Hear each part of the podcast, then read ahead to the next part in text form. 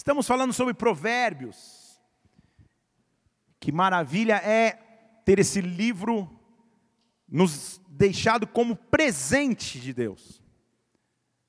Provérbios é um dos livros mais interessantes de toda a Escritura, porque o próprio nome Provérbios significa sentenças de sabedoria, ou decretos de sabedoria.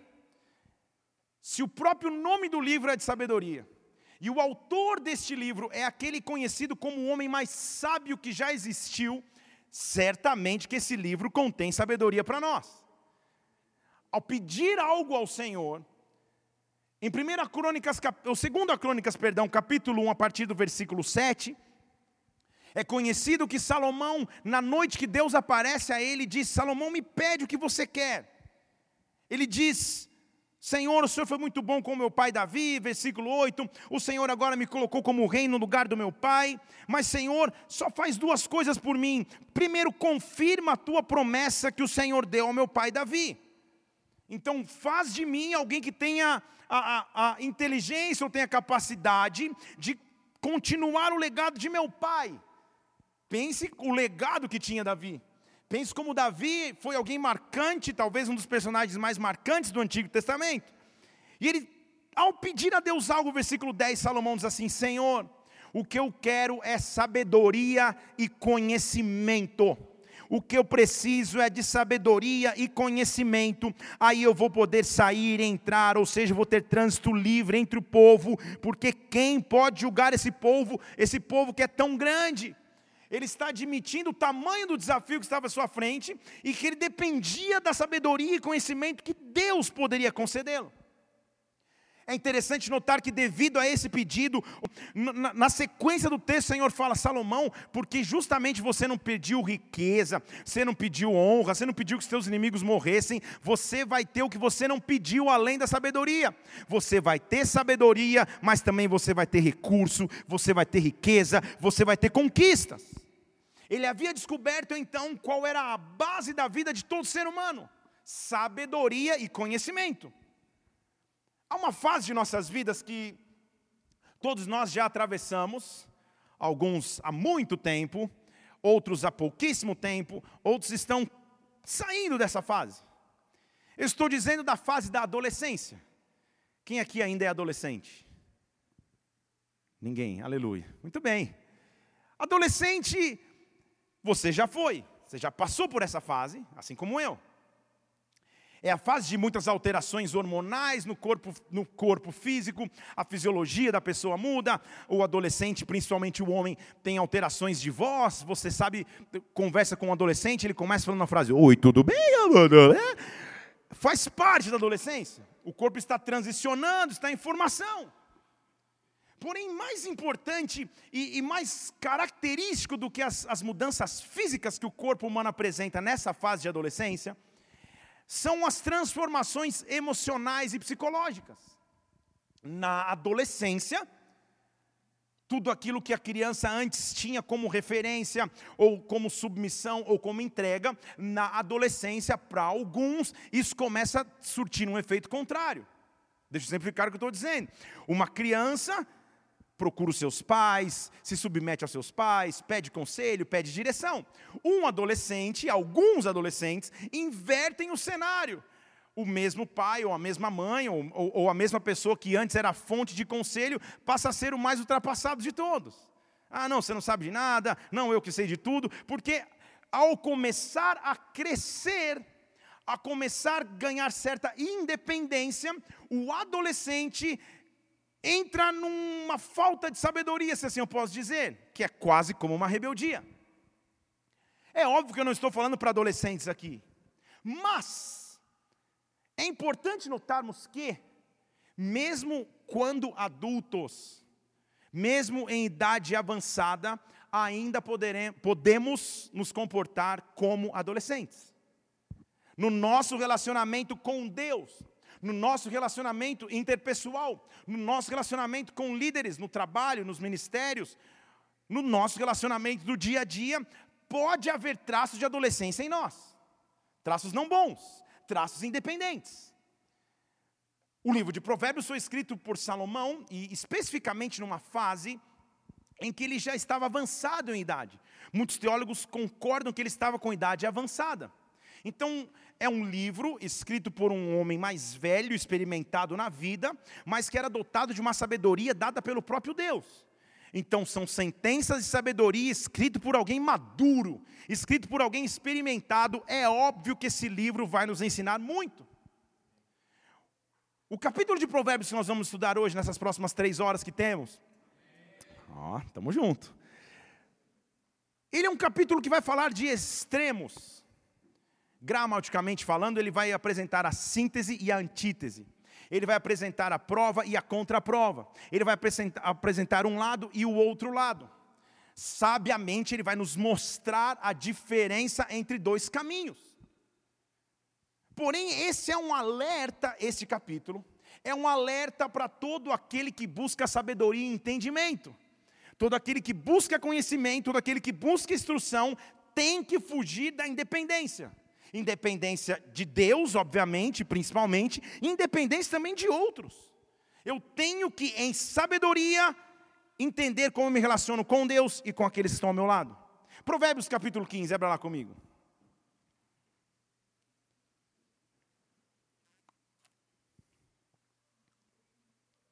Provérbios capítulo 15, verso 1. Óbvio, eu começar, e eu vou ler todo o capítulo hoje. Ele começa já tentando nos ensinar a maneira de falarmos. E ele diz assim: a resposta, quando é branda, desvia o furor, mas a palavra dura levanta ira. É difícil ouvir um amém para um versículo como esse, mas é a palavra de Deus. A resposta branda ela desvia o furor, mas a palavra dura levanta ira. Furor no original é incêndio ou fogo. Então o que ele está dizendo é: quando eu tenho uma palavra branda, eu deixo de incendiar, ou eu evito o fogo, ou eu apago o incêndio. A chave desse versículo é a palavra branda. Branda significa suave, pacífica, sábia ou calma. Então o que ele está dizendo é: quando alguém entra em uma conversa, é alguém mais velho ensinando os mais novos. Quando alguém entra em uma conversa com alguém, essa pessoa tem que ser de palavra branda, tem que ser pacífico, não incendiário, sábio e calmo. Mas como eu apresento um lado, eu apresento o outro. Se eu não tiver palavra branda, eu vou ser aquele que tem palavra dura, e a palavra dura só levanta ira. É a versão moderna de quando um não quer, dois não brigam. É mais ou menos isso.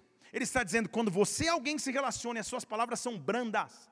E, e, palavra branda no original não é aquele que só fala baixinho, é aquele que, que fica quietinho, não é isso.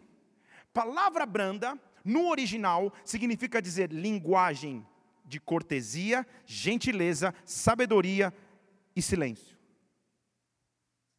Deixa eu falar de novo. Palavra branda de acordo com Salomão, significa ser cortês, ser gentil, ser sábio e às vezes se silenciar. E o que ele está dizendo é, às vezes, no relacionamento, inclusive, é, é legal pregar isso no dia dos namorados. Às vezes, no relacionamento, inclusive, a palavra branda é silenciar. Às vezes, a palavra branda é ser gentil, é trazer sabedoria no, no teu diálogo e na tua linguagem, é ser cortês. Porque aí, se você é assim, você é um sábio, de acordo com a palavra. E o versículo 2 diz: os lábios ou a língua dos sábios destila conhecimento, e a boca dos tolos somente estultícia. Essa é uma palavra que aparece em quase todo o livro de Provérbios. Estultícia significa autoconceito de si mesmo, soberba, se achar, autopromoção. Então ele está dizendo: se você é sábio, você vai destilar conhecimento. Lembra que em Provérbios 3, a primeira palavra que eu preguei na série de Provérbios, nós dissociamos a diferença entre sabedoria e conhecimento? Vocês lembram disso? Sabedoria é algo que Deus nos dá, conhecimento é algo que eu vou atrás. Então, se eu tenho sabedoria dada por Deus, agora eu destilo conhecimento. Quando eu falo de maneira branda, as pessoas ou quem está ao meu lado começa a respeitar o conhecimento que Deus me trouxe. Ou seja, eu posso continuar ganhando discussões, eu posso continuar convencendo e persuadindo pessoas em situações, sendo cortês, gentil, sábio e às vezes até ficando quieto. Isso é sabedoria de Salomão. É isso que ele está dizendo que é andar em sabedoria. Agora, se você é alguém transigente, que só pensa em si mesmo, que só autopromove, que só entra numa discussão disposto a falar e não ouvir, você é tolo, de acordo com a Bíblia. E tolo não é bobão, tolo é aquele que anda de maneira insensata. A gente já falou disso também. Tolo em Provérbios é aquele que anda sem pedir direção para ninguém. Então, destilar conhecimento. Conhecimento no original significa autoridade, confiança e justiça. Então, quando eu falo como um sábio, eu destilo autoridade, confiança e justiça. Deus quer e vai colocar palavras de conhecimento nos teus lábios. Os teus lábios serão conhecidos como aqueles que caminham em autoridade, confiança, justiça, lábios que edificam e não destroem lábios que cuidam, lábios que edificam e não desconstroem. É assim que caminha aquele que é sábio, é assim que caminha aquele que recebe de Deus instrução e sabedoria. Eu quero que você levante uma de suas mãos aqui. Deus vai visitar os teus lábios, para que através dos seus lábios palavras de conhecimento, para a situação que você vive, para que você transforme o ambiente do teu lar, para que você transforme a tua atmosfera no trabalho, para que você transforme o local onde você estuda, os lábios do sábio sábio destilam conhecimento. Deus vai te dar autoridade, confiança e justiça através dos seus lábios. E Salomão está dizendo: não se engane, os olhos do Senhor estão em todo lugar, vigiando o quem é mal e quem é bom. Então, você, até como um tolo, Salomão está dizendo, pode andar em estultícia, se achando, tendo o conceito mais alto de si mesmo, mas não se engane, o Senhor olha para todo lugar. Vigiar significa prestar atenção. Então, no meu dia a dia, onde eu ando, é como o Senhor estivesse só assim parado, tipo, só prestando atenção. É a figura de, de, de que Salomão quer, quer expor aqui. Ele só fica parado, prestando atenção. Fica só parado olhando. Os olhos do Senhor são soberanos e eles conhecem a minha história.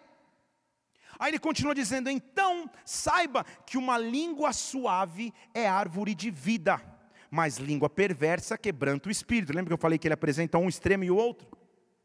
Tenha uma língua suave. É interessante notar, eu vou te fazer essa observação para você poder anotar aí. Mais de 100 versículos do livro de Provérbios falam sobre linguagem, a maneira de falar. Então perceba se Salomão dá importância ou não, ou se há sabedoria ou não em controlar a maneira que você fala. Quantas pessoas, já dizia minha avó, que tem 93 anos, que o peixe morre pela boca. Quantas pessoas falam ferem com palavras, são ácidos nas palavras. Quantas pessoas falam que não deviam para depois pensar, meu Deus, o que eu falei? Isso são lábios que não agem de maneira sábia, agem de maneira tola. Então o que Deus quer nos trazer é uma língua suave. Suave no original significa traz cura e harmonia. Como são as suas palavras no dia a dia? Como são as nossas palavras no dia a dia. Será que as nossas palavras expressam uma adolescência, ou seja, uma independência de Deus, ou nossas palavras são suaves? Onde eu falo, eu trago cura e harmonia. Onde eu falo, eu trago um tempo novo sobre a vida daquele que eu falo. Porque há uma língua que é perversa, e essa língua quebranta o espírito. Perversa no original do texto é precipitada. Você já falou algo que você se arrependeu? Isso não conta quando você manda uma mensagem e apaga rapidamente no, no, no WhatsApp. Você já disse algo que você fala, meu Deus, língua perversa, de acordo com Salomão, é quem fala precipitadamente. Muitas pessoas falam e depois pensam, não pensam para falar. Muitas pessoas no dia a dia falam coisas que não deveriam falar, marido para esposa, esposa para esposo, subordinado para o chefe, chefe para o subordinado. Muitas pessoas são consideradas tolas porque agem de maneira precipitada. E a diferença de caminhar com sabedoria é que quando você abre os lábios, dos teus lábios saem cura, saem harmonia, dos teus lábios saem sabedoria, dos teus lábios saem autoridade, dos teus lábios saem justiça. Como é maravilhoso caminhar com alguém sábio. Porque não está não, não tá implícito aí se você fala muito ou deixa de falar. Mas quem é sábio, quando abre os lábios para dizer alguma coisa, todo mundo para para ouvir porque nota-se a sabedoria dessa pessoa, nota-se o conhecimento que essa pessoa adquiriu. Como? Buscando na fonte original, que é o próprio Deus. Porque a sabedoria vem dele e o conhecimento vem daquele que busca. Estão comigo aqui? Então ele está dizendo, deixa eu parar um pouco para tentar fazer voltar a fita aqui, para que todos entendam como que eu diferencio então quem tem língua suave, quem tem língua perversa, ou como uma pessoa que anda de língua perversa chegou a esse ponto. Então ele volta um pouco para tentar explicar, explicar a base. Ele diz assim, versículo 5: Quem é insensato despreza a correção do seu pai, mas aquele que atende à admoestação prudentemente se comportará. Está até um silêncio, falou, pô, pastor, pensei que ia ser mó legal. Vai ser, calma. E sabe o que ele está dizendo? Então, quem não quer ser instruído por ninguém é insensato.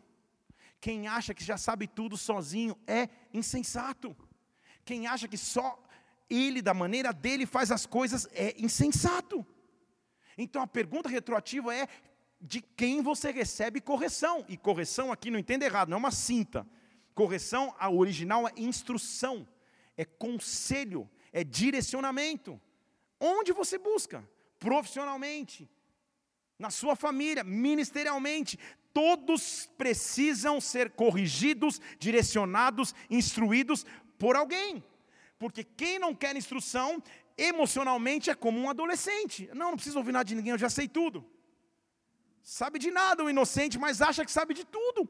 E a Bíblia está dizendo: quem despreza isso é insensato, está vivendo de maneira inconsequente. E o insensato, venha comigo, ele, ele não, não é só que ele não escuta de homens direção, ele também não escuta nem do próprio Deus. Esse é um mal de nossa geração. Pessoas independentes querendo caminhar de maneira independente. Estão comigo aqui? Você já ouviu alguém dizendo assim: não, eu não preciso de direção de ninguém, eu, eu não gosto de abrir minha vida para ninguém, por que eu vou abrir minha vida para homens? Por que conversar com alguém? Por que eu vou pedir direção? Insensato de acordo com a Bíblia andando de maneira insensata, desprezando correção, instrução. Pai no original aqui diz referência ao pai biológico, ao governante de uma nação ou ao, ou ao sacerdote espiritual sobre a vida de alguém. Então o que ele está dizendo é: há posições de autoridade sobre nós. Você tem um chefe no trabalho, você tem um, um, um, pai biológico, se ele ainda vivo está. Você tem um pastor que cuida da sua vida, um líder que, que, que te acompanha. Essas são as pessoas que te direcionam em momentos. Essas são pessoas, são instrumentos da parte de Deus para te direcionar. Então, o, que Salomão está dizendo é: não há necessidade, filho. Não há necessidade. Ele, como um homem mais, mais experimentado e sábio, ele diz: não há necessidade para andar sem direção, não há necessidade de andar sem cobertura. Atende a correção, e aí você vai ver de maneira prudente. Ele diz assim: na casa de quem é justo há um grande tesouro mas nos lucros do ímpio a perturbação. Deixa eu falar de novo aqui. Na casa do justo há um grande tesouro, mas nos lucros do ímpio há perturbação. Então Salomão está, ele, ele já sai da linguagem, ele começa a falar qual é a fonte de todo o tesouro. Perceba comigo que naquela época a igreja não tinha banco, não tinha instituições financeiras. As pessoas não deixavam seus valores em algum banco depositado. Não tinha cartão de crédito, não tinha Nubank, não tinha nada não tinha criptocoin, sei lá o que, não tinha nada. O que tinha era a troca comercial de produtos e valores, e 100% das pessoas guardavam seus valores em casa. Os tesouros eram colocados nas casas, de duas maneiras: ou escondidas, enterradas mesmo debaixo das casas, ou colocadas num cômodo que ninguém podia entrar. Então, o que ele está dizendo, ele está fazendo referência à maneira de, de, de estocar valores, moeda ou prosperidade financeira. Ele diz: quando alguém é justo, esta casa tem um grande tesouro. Mas Salomão está fazendo uma, uma figura de linguagem. Nesta casa tem um grande tesouro. na casa de quem é justo há grandes tesouros, mas o lucro do ímpio só traz perturbação. Ou seja, o que o ímpio ganha não leva a lugar nenhum. Mas é interessante notar que tesouro, no original do texto, a referência direta é coração. Deixa eu falar de novo. Olhe para alguém e fale coração. Se é tua namorada, ainda faz um, dá uma piscadinha. Muito bem. O que ele está dizendo é: o sistema de valores do justo é diferente do ímpio. O ímpio só visa o lucro, mas que só traz perturbação. O justo tem um grande ativo no coração. O seu coração, o seu sistema de valores está no que o seu coração pode produzir. Nessa não há perturbação. Quem é sábio difunde conhecimento, mas quem é tolo não faz no seu coração. Versículo 7. O lábio dos sábios difunde conhecimento, mas não faz o coração dos tolos. Eles não sabem o que é o verdadeiro tesouro. Mas o sacrifício dos ímpios, versículo 8, é abominável ao Senhor, mas a oração dos retos lhe é agradável. Deixa eu falar de novo. O sacrifício de ímpios é abominável, ele não recebe, mas a oração de um homem reto é agradável. Sacrifício, ele está fazendo referência literalmente aos ritos que se faziam nos templos. Ímpio é a, é referência do insensato, daquele que não submete a nada diante de Deus. Ele está dizendo: se você não submete a nada diante de Deus, mas vem no templo oferecer sacrifício, isso é abominável. É melhor ser reto e fazer uma oração. Ninguém está vendo, você não está fazendo nada visualmente. Mas se você é reto, a oração já é agradável. Entendeu o que Salomão está dizendo? Ele falou: há um número de pessoas que anda de maneira insensata, mas aos domingos vem na igreja e fala: Senhor, aqui está a minha vida a ti, toma conta da minha vida, Pai, ministra o meu interior, eu preciso de Ti, mas vive de maneira insensata. Isso é abominável. É isso que Salomão está dizendo. Ele está dizendo: de nada adianta a atitude exterior se você não é reto. Reto é aquele que aceita direcionamento. Até a oração é agradável, quanto mais o sacrifício. O que Deus procura são pessoas que dependam dEle, que dependam do seu senhorio, que dependam do seu comando. Porque quem é ímpio, o caminho também é abominável, versículo 9. O caminho de quem é ímpio é abominável ao Senhor, a caminhada que ele escolheu é abominável, mas ele ama o que segue a justiça. Ele ama o que segue a justiça. Ele ama aquele que anda justamente. O que Deus procura são pessoas que têm um coração de justiça perante Ele, porque aí está encontrado o amor. Eu não quero ser achado como um ímpio, como alguém que anda de maneira independente. Porque vamos comigo aqui, ímpio. Nós temos a, a, a, a, associação direta que ímpio é aquele que não crê em Cristo ou que não crê em Deus, que está afastado dos caminhos do Senhor. Mas como que ele está me fazendo entender que o ímpio traz sacrifícios? Estão aqui? Então o que ele está dizendo é, põe o versículo 8 na tela aí, que existem dentro do local de sacrifícios pessoas que andam de maneira ímpia. Estão comigo? Eu falo ímpio, você está pensando no cara lá fora, na micareta, no carnaval, não sei de onde. O que ele está dizendo é: existem ímpios que trazem sacrifícios, e esse sacrifício é abominável. Então o que ele está dizendo é: há uma maneira de se viver, e a maneira é: o meu caminho é cheio de justiça. Quem busca justiça é amado por Deus, quem busca justiça é cuidado por Deus. Porque não tenha dúvida, vai haver uma disciplina severa, versículo 10, para aquele que abandona o caminho. E o que aborrece, aborrece a repreensão morre. Deixa eu falar de novo. Há uma disciplina severa há uma dura lição para se aprender. Se você abandona a caminhada, se você não quer instrução de ninguém, morte vem. Então, morte, naquela, naquele conceito, e no original do texto, é uma morte trágica, que o, o, o judeu encarava de duas formas: ou morte violenta na guerra, ou morte prematura no curso de vida. Então, o que ele está dizendo? Se você anda de maneira inconsequente, a morte chega. Talvez não física, mas de alguma área de sua vida. Agora, pensando no contrário, o que, que ele está dizendo? Se você se abre para ser construído ou direcionado pelo próprio Deus, a morte não chega na tua casa, a morte não chega na sua família, não há morte física violenta, não há morte prematura, não há morte de sonhos, não há morte de emoções, não há morte do casamento, não há morte do ministério. Se eu ando debaixo de direção de Deus, se eu ando debaixo de instrução de Deus, se eu busco a sabedoria que vem dele, a morte não tem comigo compromisso nenhum. Sabe por que Salomão fala assim? Vocês, estão, vocês, vocês são muito mirim, Salomão está dizendo para os caras, para os ímpios. Vocês estão muito juvenil, não é possível. Deixa eu explicar com quem que vocês estão lidando. Vocês estão lidando, Salomão está dizendo, com aquele, versículo 11, que o Seol e o Abaddon estão abertos perante.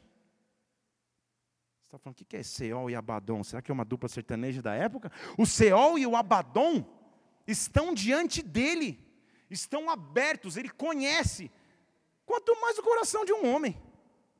Estão aqui?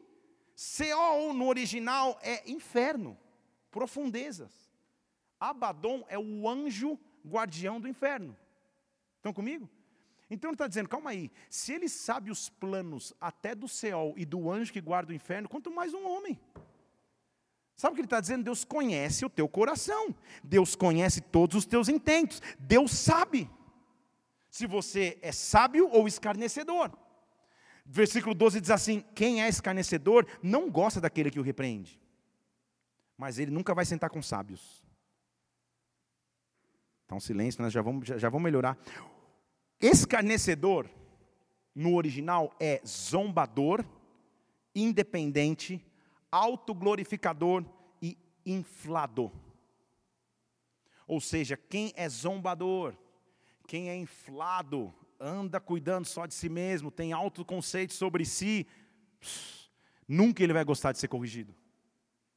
E vamos combinar que não é tão simples assim você ser corrigido por Deus ou ser instruído também por um líder. Quando você chega todo empolgado, poxa, eu tinha isso de sonho, tinha isso de visão, e o teu líder em sabedoria diz assim: não é a hora, ora um pouco mais, vem aqui. Como é difícil fazer a opção por sabedoria. Como é difícil tomar a opção por andar de maneira correta diante de Deus e não, não entrar na insensatez. Mas o que a Bíblia está dizendo é: se você não é escarnecedor, agora então você pode sentar com os sábios. Agora então você pode sentar com os sábios e aí Deus pode tocar o seu coração. Deixa eu dizer de novo: Deus vai e pode tocar o seu coração. O que Ele está dizendo é na essência. Se você sempre se abre para ser direcionado por Deus, se sempre há pessoas que te aconselham, se sempre há pessoas que te direcionam, Deus tem livre acesso ao teu coração, porque Ele vai passar os três próximos versículos falando de características do coração coração daquele que é sábio. Ele diz assim: o coração que é alegre traz formosura para o rosto, mas pela dor do coração o espírito se abate. Então, coração alegre no original é alegria que vem de dentro. Então, o que ele está dizendo, quem anda de maneira sábia, a sua alegria não é exterior, a sua alegria vem do interior, e quando eu tenho essa alegria, meu rosto fica formoso meu rosto fica formoso. E óbvio que eu não estou falando de beleza estética, mas em alguns casos também. Eu estou dizendo de beleza que emana, de beleza que as pessoas veem, então o que eu estou dizendo é quem tem um coração alegre, olha como é o escalonamento das coisas. Quem anda de maneira sábia é instruído pelo próprio Deus e por pessoas que estão ao seu redor, que ele considera como líderes ou como figuras de autoridade. Esta pessoa recebe de Deus sabedoria e conhecimento, e do seu interior vem uma alegria que traz formosura para o seu rosto.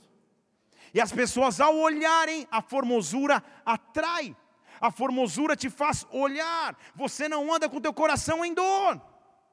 Então você começa a ter um coração alegre, fale comigo, coração alegre. Agora, olha, olha, olha outra característica de quem anda em sabedoria. Eu tenho em primeiro lugar o coração alegre. Aí Salomão fala, não é só coração alegre, versículo 14. Além disso, seu coração vai ser inteligente. Coração do inteligente busca o conhecimento, mas a boca dos tolos só se entra, ou só se apacenta, só se contenta com estultícia. Você já sabe o que é essa palavra. Então, primeiro, meu coração é alegre, agora o meu coração é considerado o coração do inteligente. E inteligente no original, vamos comigo aqui, literalmente significa daquele que não para de aprender. Estão comigo?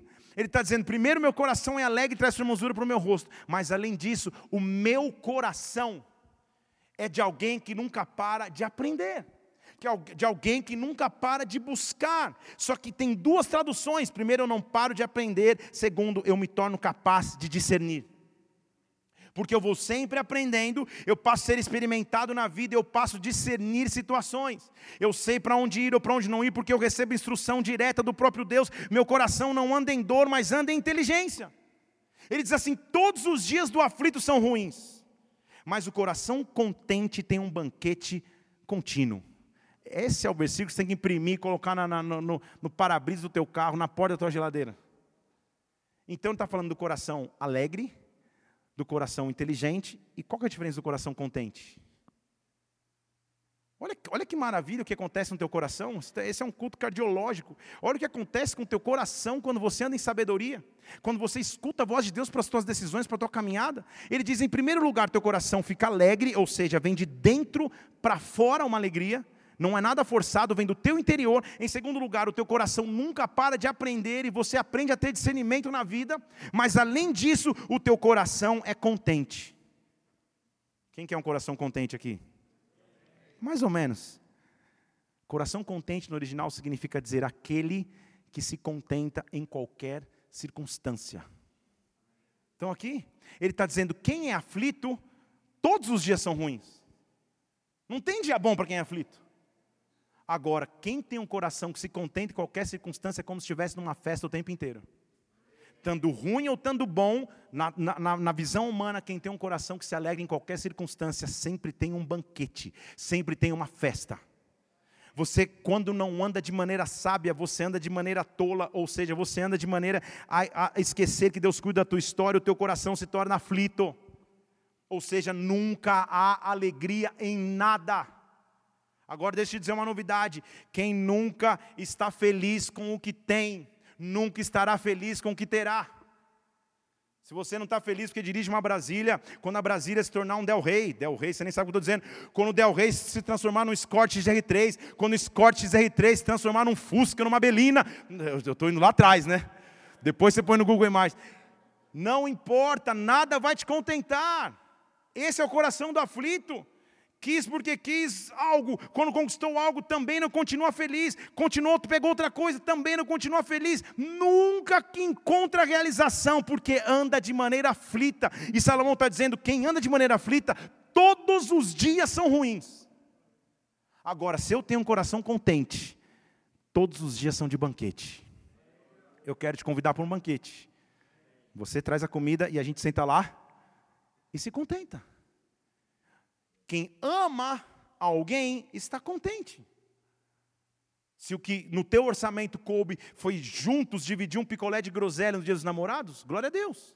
Está contente. Se o que coube no teu orçamento foi na Steak Bull, glória a Deus também. Está contente independente da circunstância. Isso que Salomão está ensinando, porque quem anda de maneira aflita, preocupada, ansiosa no original, todos os dias vão ser ruins todos os dias vão ser ruins. Então o que eu tenho que entender é se Deus cuida da minha vida, a aflição tem que vir embora, a aflição tem que ir embora. Como é interessante o ser humano como ele se comporta, porque nós temos a tendência à aflição. E como pastor, lidando com seres humanos o dia inteiro, é muito interessante um dia de aconselhamento. Você senta no aconselhamento e, hipoteticamente, a primeira pessoa que entra é um cara solteiro, aflito. E solteiro é quase um sinônimo para aflição. E ele está lá aflito. Ah, pastor, não aguento mais. Estou esperando aqui há três meses. Oh, há três anos, há 30 anos, Senhor, eu estou esperando e nada. Como eu gostaria de encontrar alguém para me casar. Aí a gente ora, eu falo, calma. Quem tem um coração contente, se alegra em qualquer circunstância, tem banquete. Acaba esse aconselhamento, sai. Entre o segundo. Um casal, um nem olha para o outro. Não sei onde eu estava com a cabeça quando decidi me casar. Não sei o que, que eu pensei, o que, que eu achava que era o casamento. Como era bom a época de solteirice. Você fala, não é possível, cara. vamos, vamos, vamos, vamos, vamos, vamos fazer um churrasco, sentar todo mundo junto, para que todo mundo. Porque é a tendência do ser humano estar aflito e descontente com o que vive. Vocês estão comigo aqui?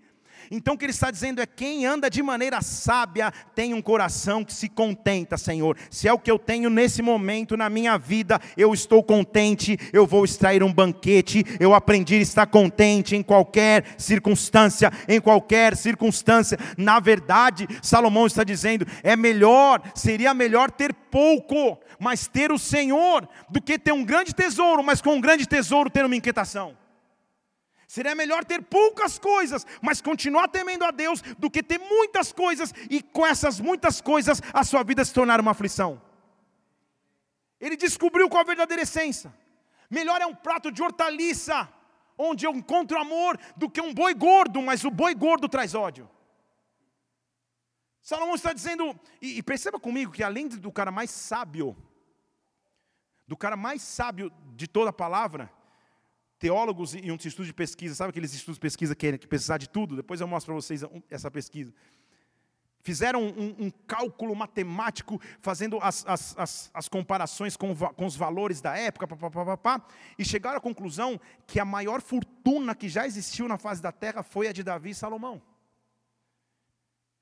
E eles ficaram anos fazendo essa pesquisa. Eu falei, era só ler dois versículos, que o Senhor prometeu isso para eles, já tinha resolvido essa pesquisa. Então, quem está falando isso é um cara bilhar, trilhardário. E ele está dizendo: Eu descobri com tudo que eu tenho que é melhor ter um hortaliça do que ter um boi gordo, mas o boi gordo tem aflição. Então, é um cara que chegou no topo da sabedoria, da riqueza que o homem pode conquistar, de tudo. Então, é melhor ter pouco, mas ter amor, do que ter boi gordo, boi gordo e com ele o ódio. Estou te dando um versículo para você que hoje o teu orçamento só te permite ir no bomba depois do culto com a tua namorada. Você fala, que steak bull, é melhor ter um hortaliça com amor do que ir lá no boi gordo. Do que ter muitas coisas, mas com isso só ter ódio. Estão comigo, igreja? Ele diz assim: o homem iracundo, como é uma aula de português, provérbios. O homem iracundo suscita contendas, mas o longânimo apazigua a luta. Iracundo, você já está entrando, meu Deus, cara, o que é isso? Iracundo. Iracundo é a característica do homem que suscita ira. Não é tão difícil assim, depois que você lê. Vamos falar em português? Então, o homem, e quando ele fala homem é o ser humano, o ser humano, pavio curto, só treta toda hora, na linguagem de hoje. Onde ele está, tem confusão. Mas aquele que é pacificador, ele na verdade acaba com a, com a guerra e com a luta. Estão comigo? Então, estou te dando uma palavra aí, minha irmã. Quando seu esposo entrar em casa e fala, ih, hoje você está muito iracundo, hein? Você está muito iracundo para o meu gosto, vamos, vamos orar. É isso. O iracundo é aquele que busca confusão o tempo inteiro. Ele está sempre propenso a azedar, ele está sempre propenso a discutir, ele está sempre com palavras ácidas nos seus lábios. Ele anda de maneira aflita. Percebe que ele está no mesmo pensamento. Quem anda de maneira aflita, nada é bom, tudo é ruim o tempo inteiro. Sempre ele tem coisas para reclamar. Esse cara só levanta briga o tempo todo. Mas o que eu quero é ser longânimo. Quando eu sou longânimo, na verdade, eu acabo com a luta. Eu acabo com a confusão. Eu, eu, eu trago calmaria no meio da tempestade. É assim que Deus quer que nós sejamos, igreja. É assim que Deus quer que você conduza a tua vida, e isso não tem a ver com a tua personalidade. Você pode ser fleumático, sanguíneo, sanguinário, você pode ser de tudo. Você, você pode ser colérico, você pode ser melancólico, não diz respeito à tua personalidade. Diz respeito a você receber de Deus sabedoria e falar: Senhor, eu prefiro ser longânimo do que ser iracundo. Talvez você nunca tivesse escutado essa palavra, mas eu acho que você nunca mais vai esquecer. Eu não sou iracundo. Agora, versículo 19: O caminho do preguiçoso é um caminho cheio de espinhos, mas a vereda dos justos é uma estrada real. Não entendi, pastor, agora eu vou te explicar. O caminho do preguiçoso e preguiçoso é aquele que não quer ter trabalho, aquele que não quer alcançar, aquele que quer que as coisas cheguem fácil, de acordo com Provérbios. O caminho de quem é preguiçoso é uma sebe de espinhos. Lembra que ele está falando para pessoas que sabiam de mexer com plantação e o agricultor zeloso pela sua, pela sua lavoura, quando os espinhos começavam a nascer, ele rapidamente ia no seu trabalho e cortava os espinhos e matava a fonte dos espinhos. Mas se o agricultor falasse, ah não, hoje não, amanhã, ah não, depois de amanhã, quando ele chega lá, já é um lugar cheio de espinhos, não tem mais salvação.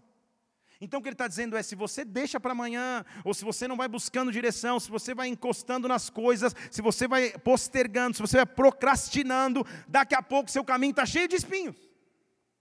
Mas, se você é justo, se você anda buscando justiça, o teu caminho é uma estrada real. Estrada real era o caminho que era preparado para o rei passar. Então é óbvio que ele era muito cuidado, é óbvio que ele era muito preparado.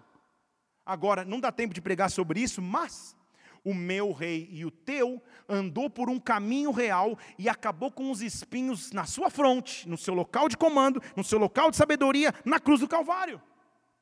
Ele levou os espinhos para que eu não precisasse ter espinhos. Então o que é ser preguiçoso? Vamos, vamos, vamos pensar aqui, não é só amanhã você querer acordar meio-dia. Glória a Deus se você puder. Ser preguiçoso é olhar uma situação que precisa ser solucionada, resolvida, e falar, não. É olhar uma desavença que você teve com um irmão, com o teu esposo, com o teu amigo, com o teu pai, com os teus familiares. Fala, não, não tem problema. Daqui a pouco, quando você olha, é caminho de espinho. É mais fácil ser aquele que prepara um caminho real. Por isso que a Bíblia diz: Senhor, prepara um caminho, endireita as minhas veredas, guia-me por veredas planas. A Bíblia é cheia de palavras assim. E o que eu quero profetizar sobre a sua vida, levante uma de suas mãos aqui em nome de Jesus. Vereda plana será a sua caminhada. Deus está tirando os espinhos, os tropeços do meio do seu caminho. O próprio Deus está te dando unção para se levantar novamente. Essa estrada será chamada estrada real. Essa estrada será chamada estrada estrada real, em o nome do Senhor Jesus Cristo, que a estrada se transforme em realeza, prepara o caminho para o rei passar, em todas as áreas da sua vida, a tua estrada será conhecida como estrada real. Agora, sabe o que ele diz? Quem é sábio como filho, alegra o pai. Olha como Salomão é inteligente. Mas quem é insensato, despreza sua mãe. Salomão já naquela época sabia que mãe é mãe. E para mãe considerar um desprezo, tem que ser muito desprezo. Porque mãe é muito diferente de pai. Você vai, passa aos domingos ou nos feriados, na, na calçada de um grande presídio, você vê uma fila de mães. Amando seus filhos que cometeram erros estão lá dentro. São mães, não desistem nunca. Não abandonam nunca. Só que Salomão está dizendo: quem é insensato, até da mãe despreza. Quem é insensato, em outras palavras, se afasta de todos.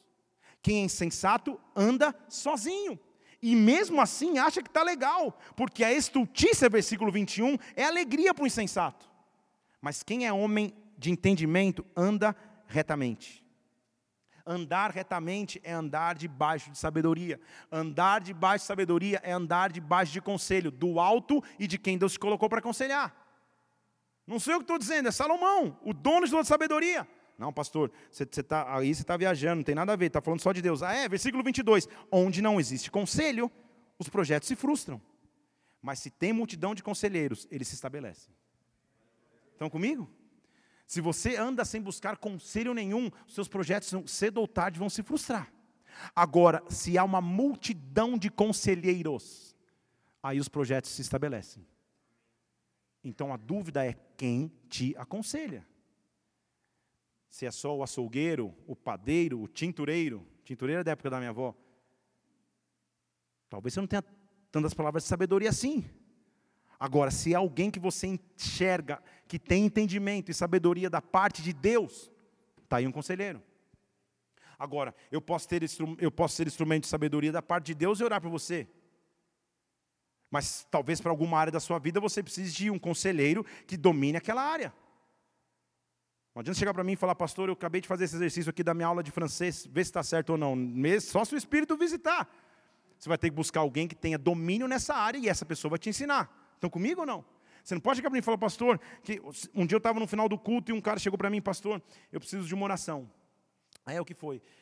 Trabalha 30 anos na Eletropaulo, que é tipo a SEB daqui. Tem um programa de demissão voluntária, eu acho que eu vou aderir, vou ganhar uma bolada em dinheiro e eu quero investir comprando um mercado no meu bairro. O que, que o senhor acha? Tipo, cinco minutos, drive-thru da oração, eu falei, e agora? Falei para ele, irmão, calma. Eu não sou consultor do Sebrae. Eu não entendo de micro, micro, microempresas desse nível. Então, você precisa primeiro buscar consultoria do teu mercado, mas o que eu posso dizer é que Deus vai te dar um sinal. Eu não tenho a resposta para você. Mas você, só por buscar conselho, Deus vai se estabelecer em você. Amém, pastor. Vamos orar. Eu falei, Deus vai te dar um sinal em nome de Jesus. Ele falou, pastor, amanhã eu vou assinar o contrato. Estou todo feliz. Estou pensando, o que você está me perguntando? Mas amém. Aí oramos e ele foi para casa e voltou uma semana depois. Falou, pastor, você não acredita. Eu falei, o quê? Na hora de sentar na mesa com o corretor, e a minha avó disse que o peixe morre pela boca, o corretor brincou assim: Poxa, espero que você se dê bem, porque esse local aqui é um inferno. Olha que corretor legal que está precisando de uma comissão. Esse local aqui é um inferno. Nesse local aqui nenhum negócio deu certo, mas eu sei que o de vocês vai dar. Quando ele ouviu, o coração dele fez. Deus acabou de falar comigo. Era ele e o cunhado. Ele falou: oh, não vou entrar mais. Aí, como o relacionamento de cunhado sempre é bom, o cunhado falou: não, então agora eu vou sozinho. Passou seis meses, o cunhado quebrou.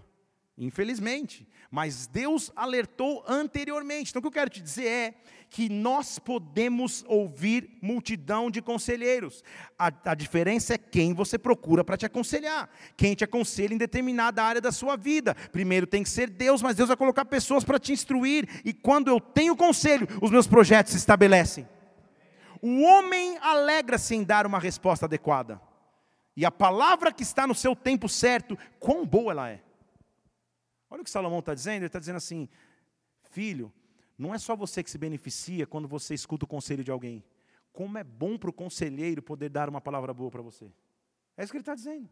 Ele está dizendo, o homem, ele se alegra quando ele fala, cara, eu aconselhei, essa pessoa foi transformada, eu aconselhei, essa pessoa pode ser ajudada, eu aconselhei, esse casamento foi restaurado, eu aconselhei, esse cara escolheu isso, não aquilo. Há alegria em aconselhar, há alegria em ser conselheiro, e nesse local, Deus vai levantar pessoas como conselheiros, Deus vai te fazer aconselhar a vida de alguém, Deus te caça, Deus vai trazer palavras de sabedoria nos teus lábios, porque quem aconselha, ele instrui que o caminho do sábio é para cima.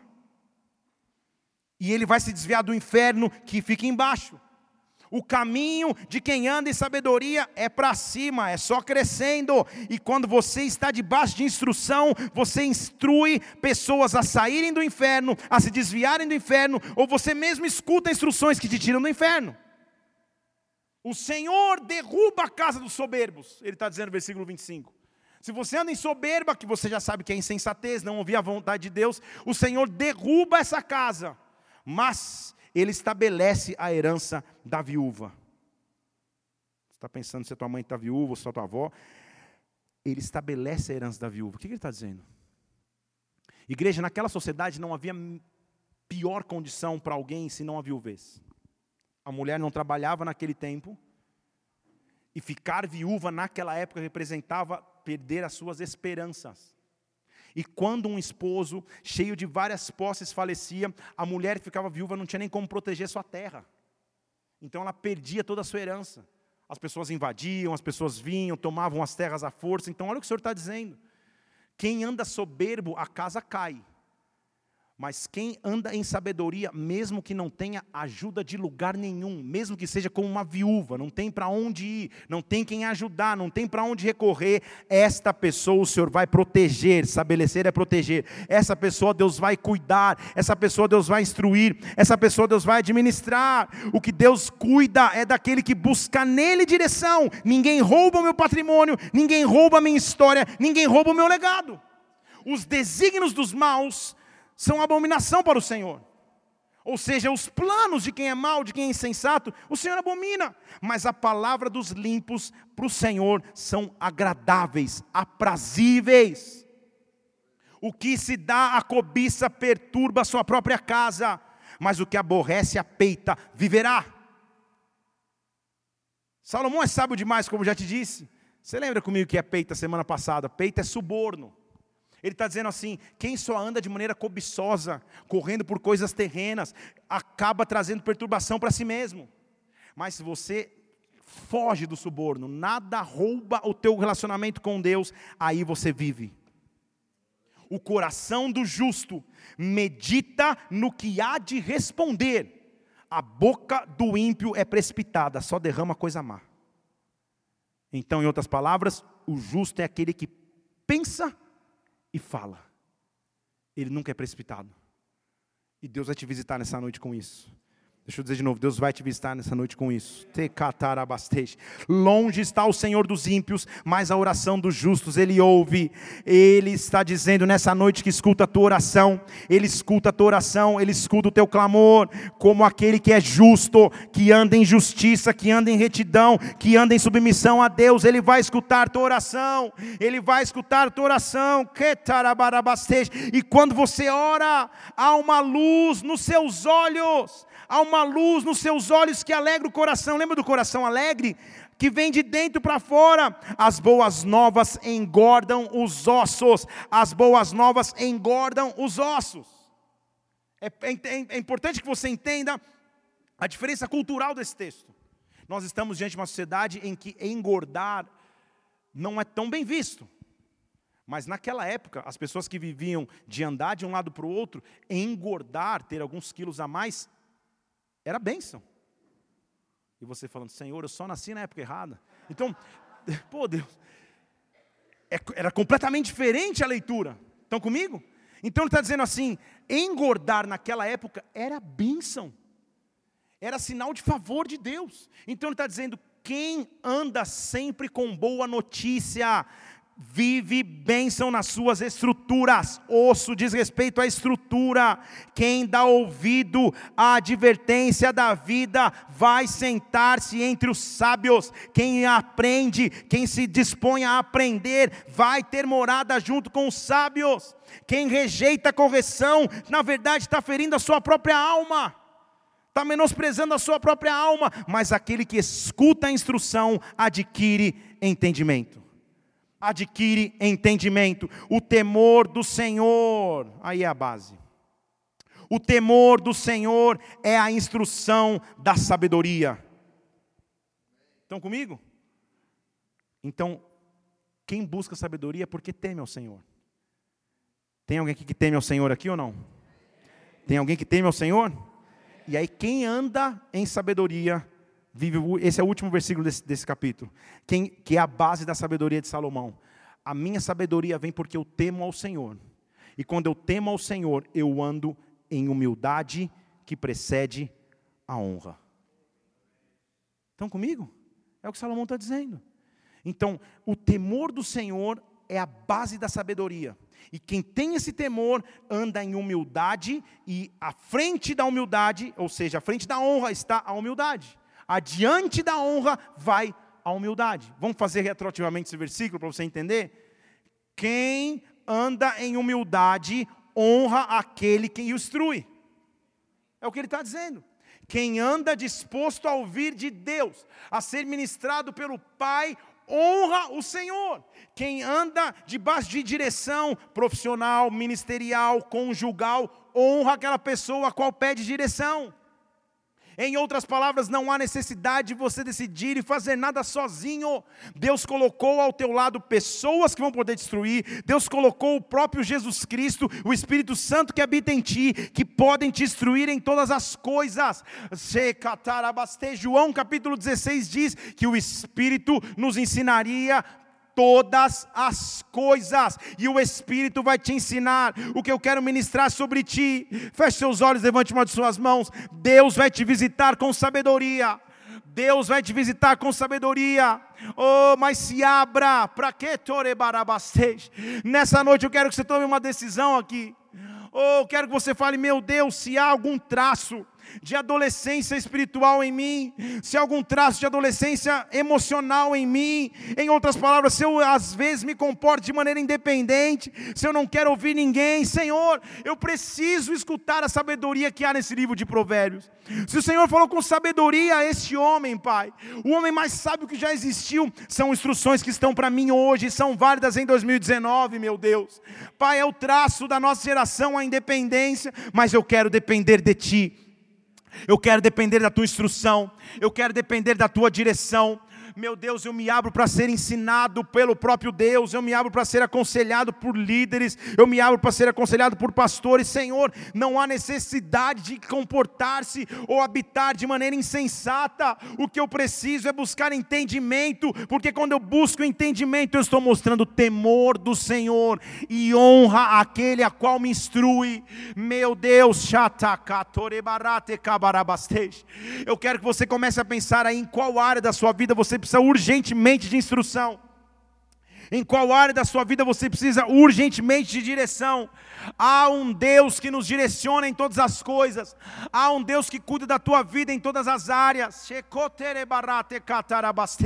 Eu quero que você abra os teus lábios e comece a pedir a Deus, Senhor, a instrução que eu preciso na minha vida profissional, a instrução que eu preciso na minha vida pessoal, a instrução que eu preciso na minha vida ministerial. Me instrui, Deus, me instrui. Usa pessoas também para me aconselhar. Me aconselhe através da palavra, me aconselhe através de conversas. Pai, eu me abro. Recatarabarabastej para ser instruído. Eu não quero negar a repreensão, a instrução de um pai, de Deus como pai, de um pai biológico, de um pai ministerial. Meu Deus, eu quero ser instruído. Me guia por vereda plana, me guia por vereda tranquila. Espírito de Deus vem sobre nós. Ah, anjos do Senhor aqui nessa noite, eles estão recolhendo a tua oração, eles estão recolhendo a tua petição. Tudo que eu preciso é ouvir de Ti, Senhor. Guia a próxima estação da minha vida, guia os próximos passos da minha vida, mas que eu não me comporte como um adolescente espiritual, que eu não me comporte de maneira insensata.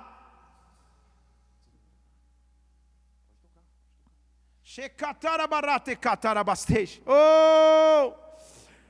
Espírito Santo, nós vamos começar a adorá-lo agora.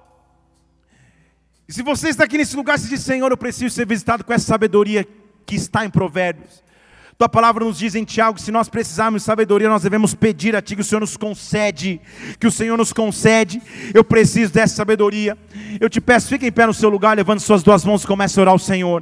Deus vai instruir essa próxima fase.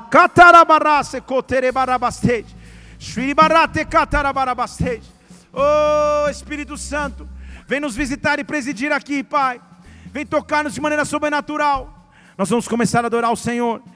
Usa esse momento de adoração, porque na adoração ele se manifesta. Na adoração a glória dele se manifesta. Vamos adorá-lo.